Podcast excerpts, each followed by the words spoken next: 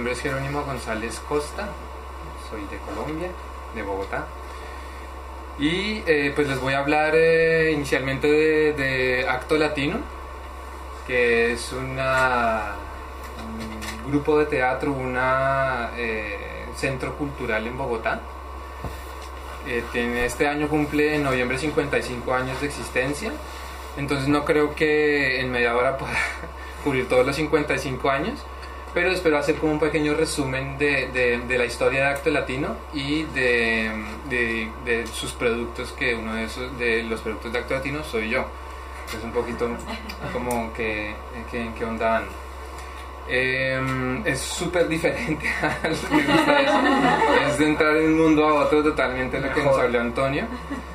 Eh, y bueno, entonces, pues Acto Latino nace en 1967, nace como grupo de teatro eh, lo fundó mi papá. Voy a hablar muchas cosas bonitas, todo lo bonito que veo de Acto Latino y, de mi gente. Obviamente hay contradicciones y todo, que también si quieren preguntar, pues preguntamos y tal, y ahí miramos también. Pero voy a, hacer como muy eh, mostrando todo lo bueno y que creo que, que tenemos por allá. Entonces, pues nace eh, a los 16 años, lo fundó mi papá, Sergio González León, y en Bogotá pues realmente lo fundó en un pueblito que queda muy cerca de Bogotá, que ahora hace parte de Bogotá porque creció increíblemente, como hablábamos ahora, es una ciudad de 9 millones de personas, súper grande y tal, pero en un pueblito cercano que se llamaba, que se llama, o se llamaba Suba.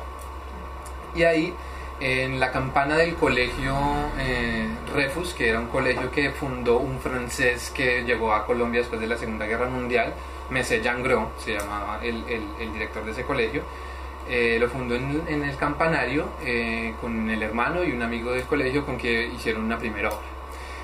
Y a los 16 años, y así seguido continuamente durante todo este tiempo, y bueno, es un poco también el contexto en el que nace Acto Latino en el 67, eh, pues es un contexto de mucha precocidad cultural, precocidad política, de conciencia, o sea, todo se hacía como muy joven, ¿no?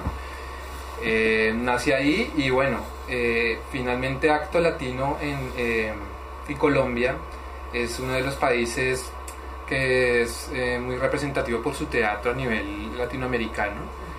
está el, teatro, el Festival de Teatro Iberoamericano de, allá y todo esto, pero pues esto es como una cosa un poco más de la vitrina y de, un poco loco, bueno, desde lo interesante y tal, pero más comercial. Acto Latino por su, por su, por su mismo nacimiento eh, siempre ha sido un, grupo, una comunidad y, una organización un poco desde el margen. ¿Y quién, tu, padre lo fundó solo o con él, él, lo fundó, reunió a, su hermano y a su amigo del colegio para hacer la primera obra. Y lo, y lo fundó porque del colegio Refus lo habían expulsado.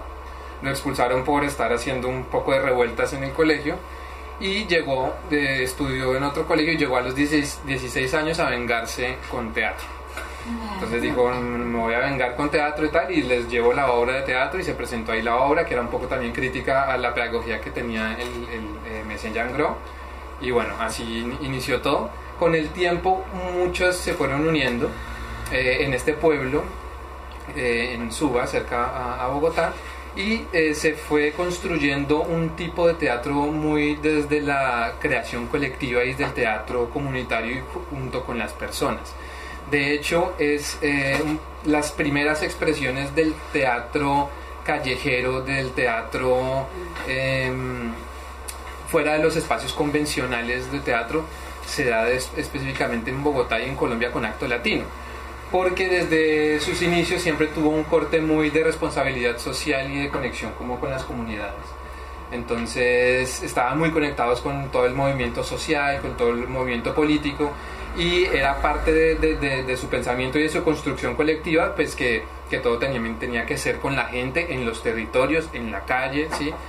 Y iban eh, siempre todas las tardes después de que algunos estudiaban en el colegio, otros ya habían salido del colegio, dejaban de trabajar y tal, iban por todos los caminos del pueblo y por la plaza central del pueblo, ¿sí? con una carreta, con un carro empujándolo lleno de personajes, música, teatro, eh, invitando a la gente a participar y también como un poco eh, tocando y incomodando un poco a la gente en relación a los, a los temas de- del momento. Entonces, los años 60, todo el movimiento hippie, todo el movimiento antibelicista, eh, toda la, construcción política rebelde en Latinoamérica. En esa época se fundaron los- las, las guerrillas revolucionarias en Colombia, en, en Centroamérica.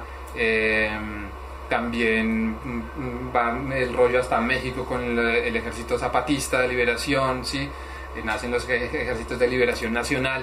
Todo este tema pues muy eh, revolucionario en términos de la cultura, también desde lo político, desde lo social, pues eh, era incluido en eso, aunque ya más adelante, ya 17, 18 años, todos ellos comienzan siendo muy, muy, muy, una línea revolucionaria muy, muy fuerte, pero eran muy críticos con el hipismo también porque para ellos era una expresión burguesa de, de eh, norteamericana, así, entonces los que sí, los que pueden estar así con el paz, amor, porro, tal. Después, eh, ya más adelante, eh, reivindican también esa posición desde la conexión con la naturaleza, el, el ecologismo, la no violencia, y pasaron de, de estar en ese momento muy específico eh, a favor de la lucha armada revolucionaria a estar totalmente en un pacifismo radical. ¿sí? Eh, bueno, después de eso, Acto Latino, eh, ya más grandecitos todos, eh, eh, van a Bogotá y tienen eh, una experiencia de, ay, aquí mientras tanto, pueden ir rotando, son tres libros que pueden ir viendo, ojeando, ahí está como toda la estética de acto latino, eh, hay fotos y tal, la idea es que más como que, que vayan mirando, sobre todo las fotos porque es mucho, mucho texto y no es, eh, digamos, como para que lo lean ahora, pero sí para que miren las fotos, ahí esas fotos es de todo lo que estoy hablando un poco. ¿Y cuándo hubo ese pasaje de más, digamos, no sé, radicales a más pacifistas? Sí. Radicales igual, ¿eh? Sí, sí, sí, pacifistas radicales, sí. Pues realmente eh, se dio mucho después de los años 70, porque, em, bueno, en, eh, en, en, eh, en, eh, en Colombia eh, hay un contexto muy específico como de, de problemáticas sociales. En Colombia es el único país de Latinoamérica y del, de los pocos del mundo que todavía no ha habido una distribución de la riqueza y la tierra. Es decir, después de, para hacerlo rápido, es que yo hablo demasiado, Leonora sabe, para hacerlo rápido, si no se me va la media hora en una cosa, eh, después de la independencia de, Colombia de los españoles, eh, básicamente los, los eh, burgueses que quedan como con el poder de Colombia, pues siguen manteniendo el acaparamiento de las tierras y no democratizándola con los campesinos, con los indígenas, con las comunidades afro, sí, sino siguen siendo el poder de las tierras pasaron de los españoles a los a los criollos que se llama, que son los nacidos ya en Colombia, sí. Y de ahí hasta el día de hoy no ha habido una redistribución de la riqueza, no ha habido una, una reforma agraria, cosa que sí hubo en México después de la, de la Revolución Mexicana, cosa que hubo en todos los países eh, y, y no lo ha habido. Entonces, eh, por eso es, eh, básicamente es la, es la creación de un montón de grupos subversivos de guerrillas revolucionarias. Una es un poco más, en el 64 están las FARC, famosas FARC, que es más pro-soviética. Eh, después en el 65 está el Ejército de Liberación Nacional, que es más pro-cubana. de- Perdona, es que yo creo que Brasil también se puede añadir a ese grupo porque también tenemos el movimiento de Centerra que No ha habido reforma agraria. No, no, no. Perfecto, No, no. igual Brasil. De los pocos países del mundo, ¿sí? de, de- de donde no ha habido una reforma En agraria. Argentina tampoco.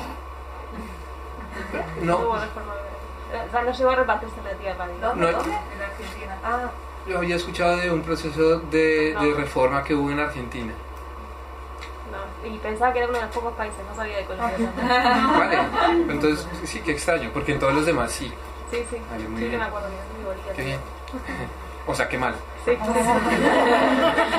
Pero, pero bueno, todo este contexto dio demasiados, eh, eh, eh, eh, una experiencia de guerra, ¿sí?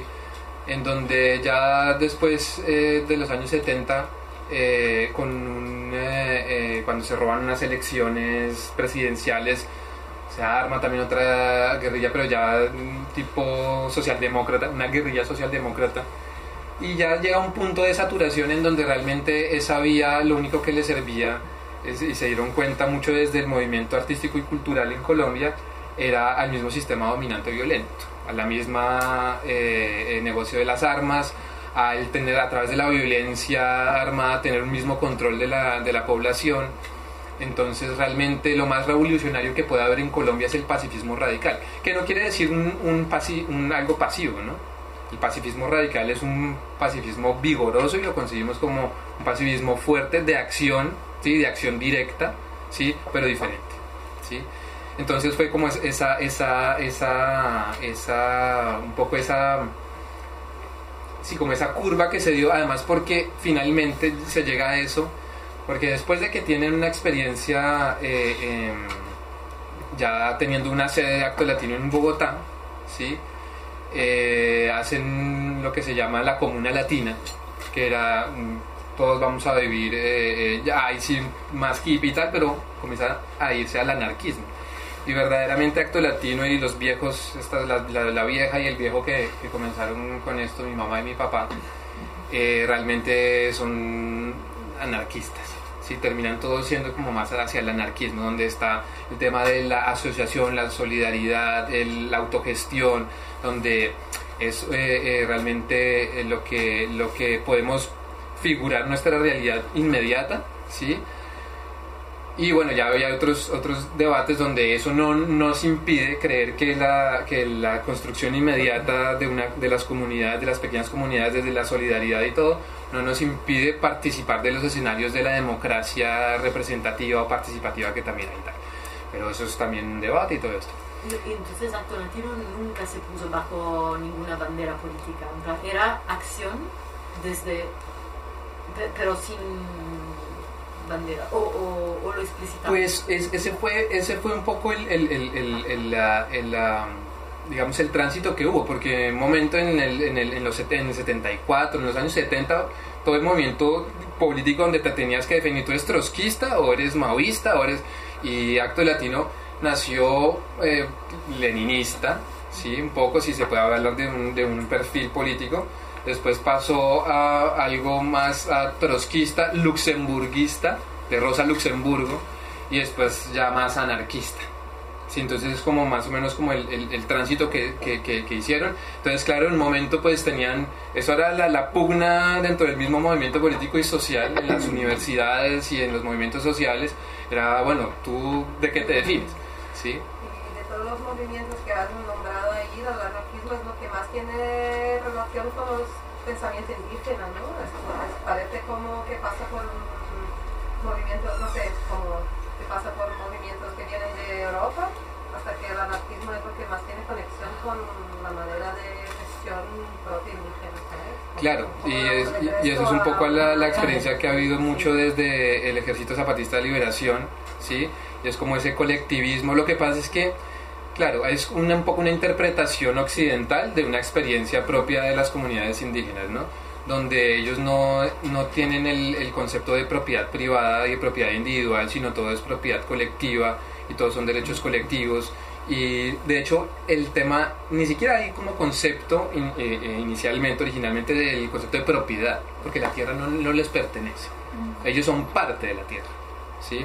Eh, pero sí, claro, eh, por eso eh, mucho en Latinoamérica, donde hay un contacto con las comunidades indígenas, está esta afinidad desde los movimientos anarquistas eh, en conjunto a los, a los movimientos sociales indígenas. Y sí, son muy, muy afines.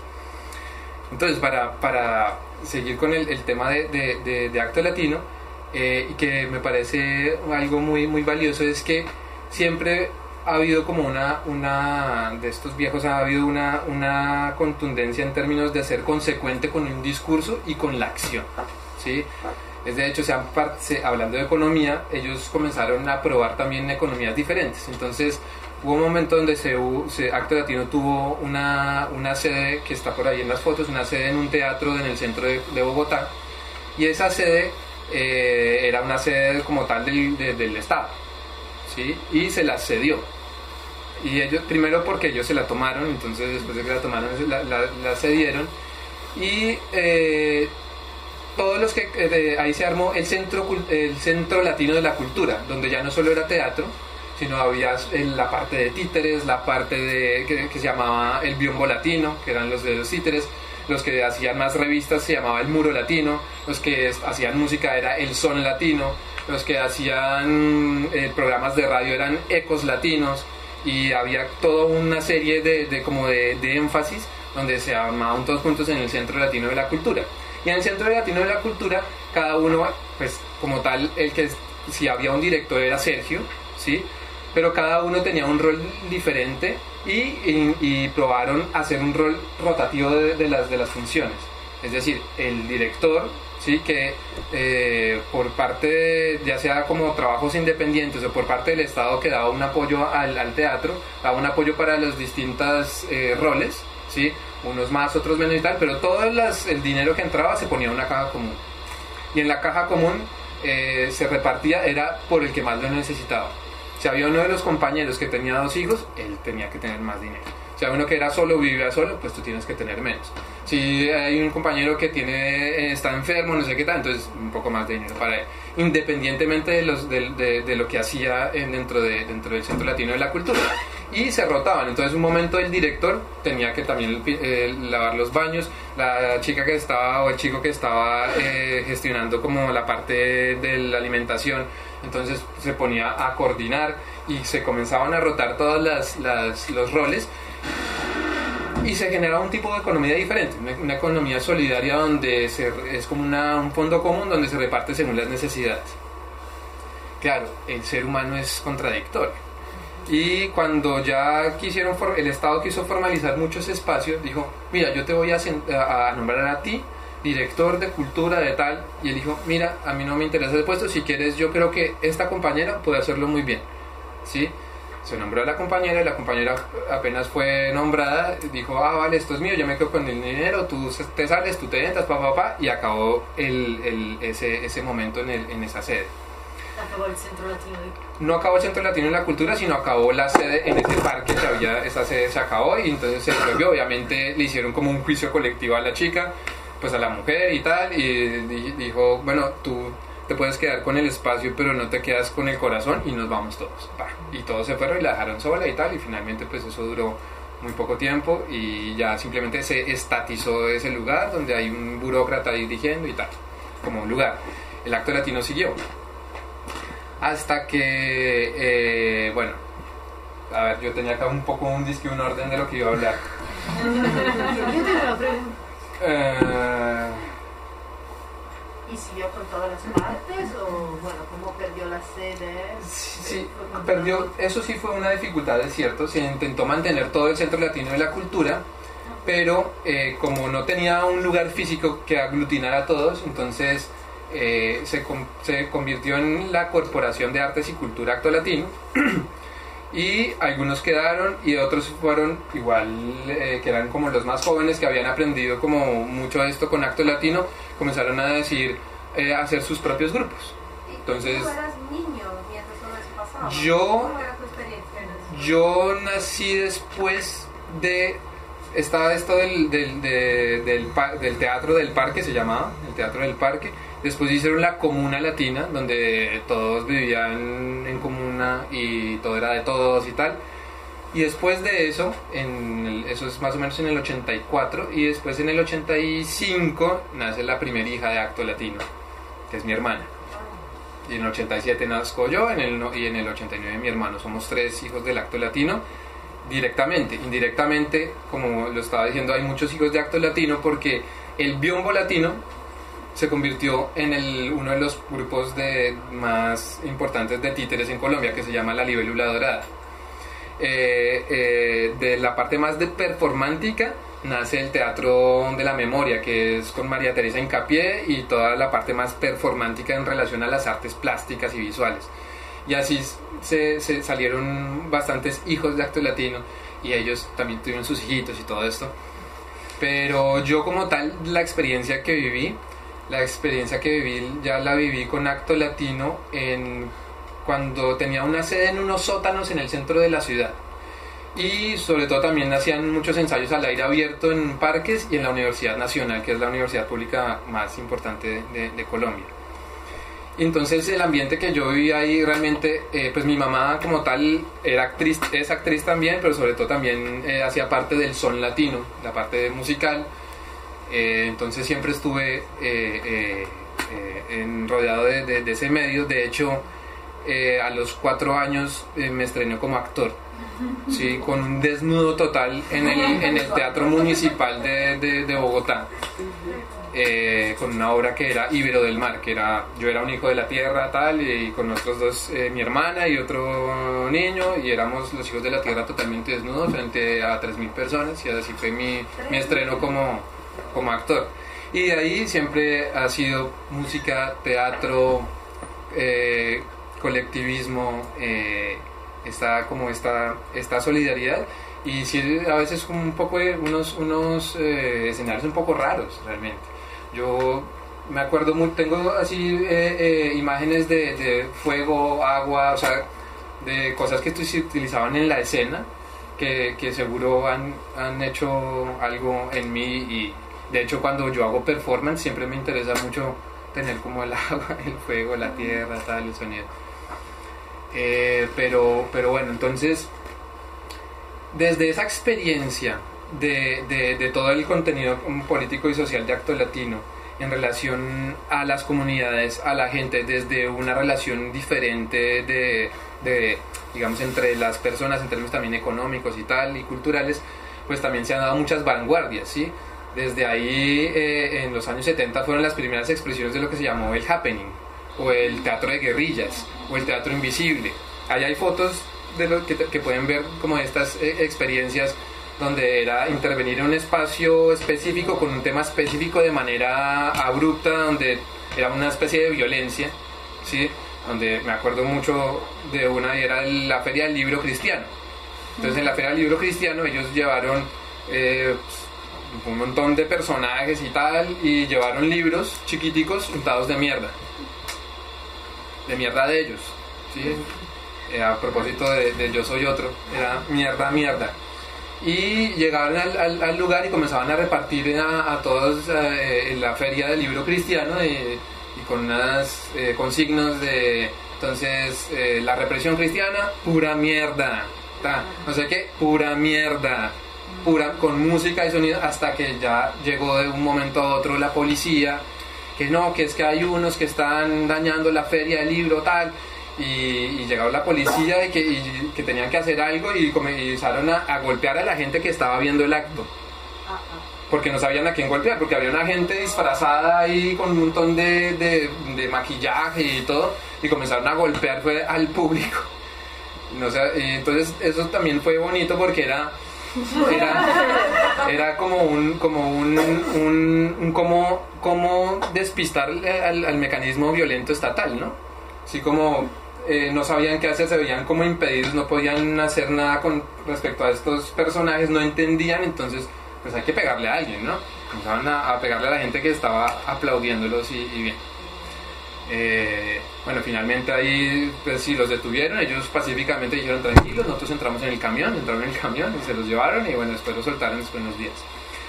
Entonces, eh, todo eso para decir que desde cierta mirada muy propia, muy colombiana, muy latinoamericana, muy de ese contexto y tal, pues se dieron muchas vanguardias artísticas y sobre todo desde el teatro, que nos hemos dado cuenta con el tiempo.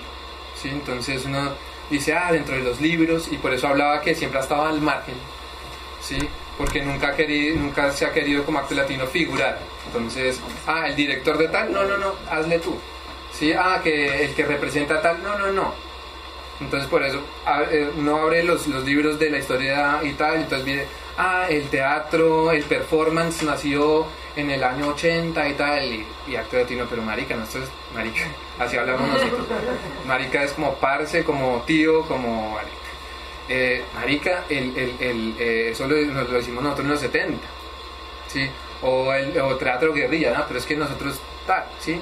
De hecho, un poco eh, Olga eh, Montero, que ella después de haber hecho parte de Acto Latino, eh, se vino a París, acá y tal, y, decía, pero O sea, lo que él es como vanguardia ahora en París, ustedes lo estaban haciendo hace 10 años.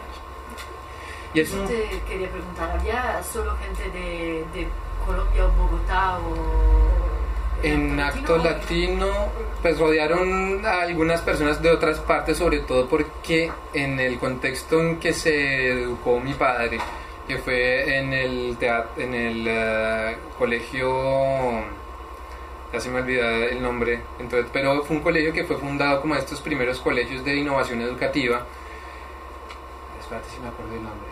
El, no, no se me viene a la cabeza y no, no quiero perder mi poco tiempo. Em, llegó con Manuel Binet, era un español, un viejo español que huyó también de la, de la guerra. Sí, estuvo allá y era un matemático, músico, anarquista. Entonces él también estuvo alrededor de, de, ese movimiento. Estuvo también un italiano que era ahora no me acuerdo el nombre, también estuvo un italiano, pero básicamente Acto Latino siempre ha sido eh, de gente de Colombia. Sí, eso fue muy así. ¿Cuánta gente había en su? En su momento Arte Latino podían ser unas 30 personas, 40 personas, eh, sobre todo cuando estaba el Centro Latino de la Cultura, 50 personas. Eh, y, cuando se, se, repliega mucho hacia como un pequeño núcleo, todo se da desde un viaje que se hace a México, porque en México eh, bueno, también está todo el tema del de, teatro de la locura, ¿no? que es, el, eh, se llama el libro, y es también toda la experiencia con las plantas alucinógenas y las plantas de poder. Y está en contacto también Acto Latino con todo el discurso antropológico mágico de Carlos Castaneda y de Don Juan. Entonces fueron a, México a un congreso eh, latinoamericano internacional de teatro donde los acusaron, Acto Latino los acusaron como si fueran agentes de la CIA. Porque es muy curioso, quiero contar esto rápido, es muy curioso porque estaba en auge pues todo el teatro político y tal, y en el Congreso se presentó una obra de uno de los grupos más representativos cubanos, ¿sí? Y entonces, claro, el teatro cubano y toda la experiencia cubana y tal, y Acto Latino se puso a criticar la obra de los cubanos, porque estaba, eh, tenía un papel de la mujer subyugado, tal, entonces Acto Latino eh, eh, eh, eso y entonces todos los demás lo están tachando, ah, está criticando al, grupo cubano y tal, pues es que ustedes son de la CIA. Y bueno, entonces como esas contradicciones dentro del mismo movimiento sociopolítico, cultural y tal, ¿sí? entonces por no seguir como el, esquema de que es que los procubanos tienen que son, son como los más los mejores ahora porque el contexto y tal, entonces ya los tachamos de agentes de la CIA. Y bueno, y en México entonces se da este congreso y ellos deciden seguir en búsqueda del camino un poco del contexto de Don Juan.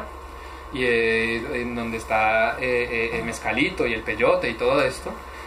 Y em, después de este viaje, cada uno como de sus participantes y tal va comenzando a coger como su...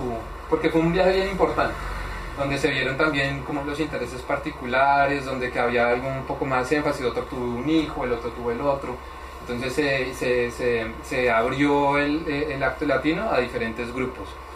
Eh, y eso es algo muy simbólico porque, porque fue como desde este tema donde ya se conectan más con, con la parte mágica, eh, espiritual, esotérica de, de, toda la narrativa de, Carlos Castañeda y de Don Juan. Em, y bueno, después de todo eso venimos nosotros los hijos. Y Acto Latino desde igual desde el inicio, siempre en términos estéticos, se ha consolidado como un grupo y una organización experimental, contemporánea. En términos del teatro, inspirado en lo que fue Grotowski, el teatro pobre, eh, en Antonin Artaud y el teatro de la crueldad, ¿sí? En donde la austeridad, el teatro físico, el teatro desde el cuerpo, desde el teatro sin la espectacularidad efectista de otros medios es, es eh, la esencia del teatro. Eh, se llama el teatro al desnudo también, ¿sí? desnudo de un montón de artefactos y eso ha sido lo que se ha venido consolidando.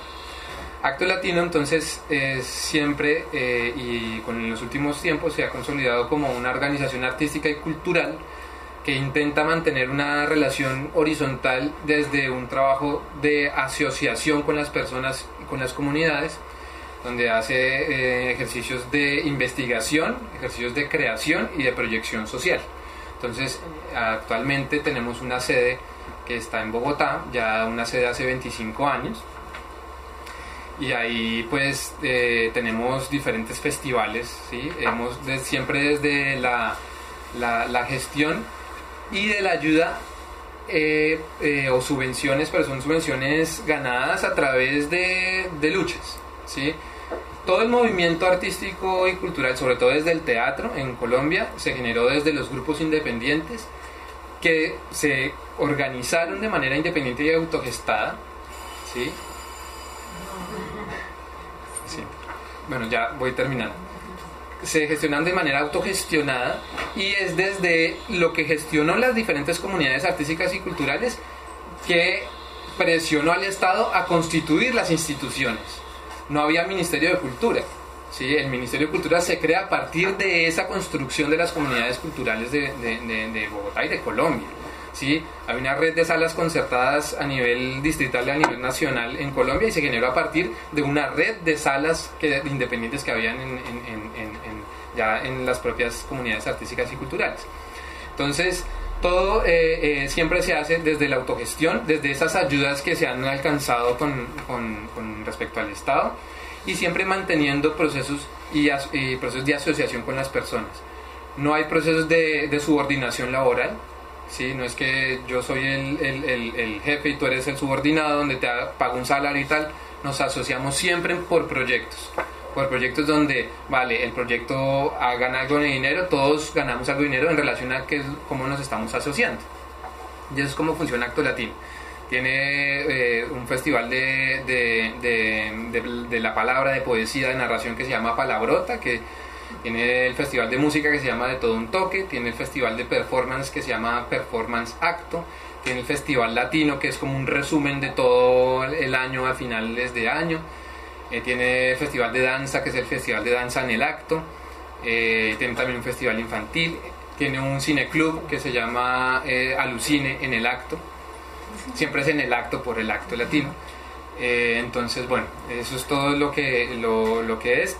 Tenía preparado como un pequeño videoclips de, de como de- para que vieran también la estética de, del, del acto latino. Hay un teaser de un documental que hicimos y otras cosas. No sé si hay tiempo, si no. Igual de mí personalmente no hubo tiempo de hablar. Eh, creo que puede ser de- para otra Otra oportunidad. conversa, prácticamente. No sé, ¿cuánto, cuánto dura el teaser? Si es un minuto Es un minuto, eh, digamos, el del documental es de un minuto, de dos minutos, sí. Dos minutos, ¿estáis de acuerdo? Sí, Y luego, pim pam. Eh, Merlino 3, mi gato. Merlino 3. Vale, este es el teaser.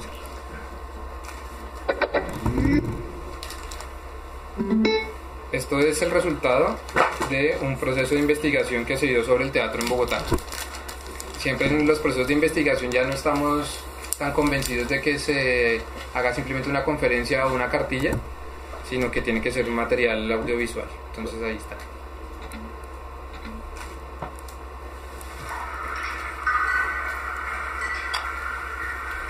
Ah, no, esta es una obra, esta es la obra de teatro, vale, de las últimas obras de teatro.